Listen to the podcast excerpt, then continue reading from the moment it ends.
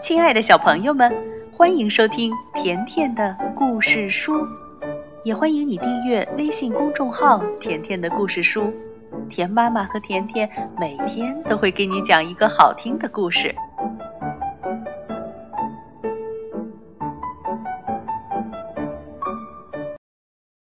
亲爱的小朋友们，还记得小松鼠纳特金吗？它可是一只调皮又淘气的小松鼠。那今天呢，田妈妈还是接着给你讲一个关于小松鼠的故事，名字叫《小松鼠藏坚果》。在树林里住着一对灰松鼠夫妇，丈夫叫提米，妻子叫古蒂。他们把家安在一棵大树的树梢上，日子过得很富足。冬天快到了，谷地忙着往地板上铺一层厚厚的苔藓，这样能让小屋变得暖和一些。这时，提米说：“谷地，树上的坚果都成熟了，我们去采一些，准备冬天来吃吧。”提米和谷地来到树丛中，看见许多小松鼠都在采坚果。于是，提米脱下衣服挂到一根小树枝上，就迅速采起坚果来。不一会儿，提米和谷蒂就采了满满一口袋坚果。他们把这些坚果分成几份儿，分别储藏在离他们家不远的几个空树桩子里。在下第一场雪以前，他们每天都在忙碌地采坚果，然后储存起来。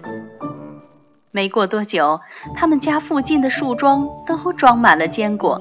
提米和谷蒂只好把采来的坚果倒进一个又高又小的树洞里。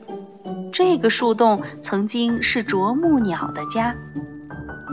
谷蒂问：“这个树洞像存钱罐一样，你以后怎么把它们拿出来呢？”提米说。哦，亲爱的，在春天到来之前，我会变得很瘦的。很多松鼠都把坚果埋在地底下，但它们又总是忘记埋藏的地点。每当到了挖坚果的时候，它们就会到处挖，结果把别的小松鼠埋的坚果给挖出来了。丢了坚果的小松鼠没办法，也只好到处挖。最后，整个森林就乱成了一团。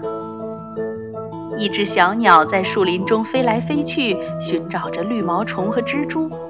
小鸟看见小松鼠们到处挖坚果，便唱起了歌，说：“谁藏了我的坚果？谁挖走了我的坚果？”小松鼠们听到歌唱后，好奇地跟着小鸟往前跑。忽然，他们看见提米和谷蒂正在一棵树下系装坚果的口袋。这时，小鸟又唱了起来：“谁藏了我的坚果？谁挖走了我的坚果？”其实啊，这小鸟只是随口唱唱的，这些歌词没有任何意义。可是，其他的小松鼠们却当真了。他们认为是提米偷了坚果，于是一起冲向提米，抓住他又打又挠，还推倒了他装坚果的口袋。提米吓坏了，他赶紧往屋里跑，但是那群小松鼠紧紧地跟着他，还不停地大声喊着：“谁挖走了我们的坚果？”最后，小松鼠们捉住了提米，他们要把提米扔进啄木鸟住过的那个树洞里来惩罚他。可是那个树洞实在太小了，他们费了很大的劲儿才把胖胖的提米推了进去。小松鼠们说：“除非他认错，否则我们就不让他出来。”提米跌进了树洞，落在自己储藏的坚果上，他被摔昏过去了，躺在那里一动也不动。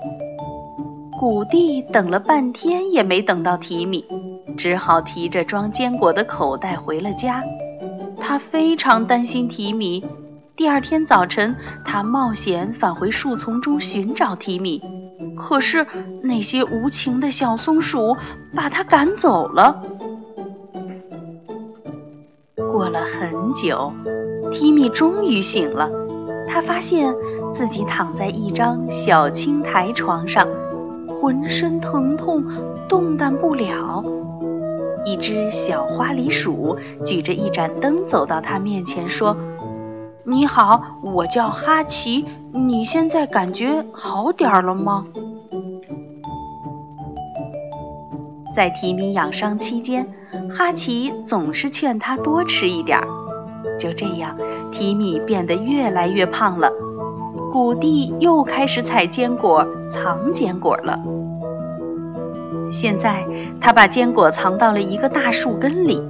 有一次，当谷地把一大袋坚果倒进树根时，他听到了一阵尖叫声，然后一只小花梨鼠慌慌张张地钻了出来。小花梨鼠说：“哦，我的家已经被坚果装满了，我的丈夫哈奇受不了，跑出去了。我真不明白，怎么会突然下起坚果雨呢？”谷地听了之后，连忙说：“哦，真对不起，我不知道你住在这里。那么，你知道你的丈夫去哪里了吗？”“哎，我的丈夫也不见了。”小花梨鼠抬头指着高高的树洞说：“有一只小鸟告诉我，哈奇在那儿。”于是，小花梨鼠带着谷地来到啄木鸟的树洞前。他们站在洞口仔细听着，树洞底下传来一阵阵坚果裂开的声音。谷地说：“你可以从这个小圆洞钻进去。”小花梨鼠说：“是的，我可以进去，可我和哈奇吵了一架，它会咬我的。”这时，树洞下面又传来一阵坚果裂开的声音，还有清脆的咀嚼声。谷蒂向洞内望去，大声喊着：“哦，提米！”提米回答说：“是你吗，谷蒂？”提米爬到洞口，想要伸出头来亲吻谷地，可是提米实在太胖了，根本出不来。从那天起，谷地每天都来看提米。就这样，两个星期过去了。一天，森林里刮起了一阵大风，把大树的树梢吹断了，树洞便被打开了。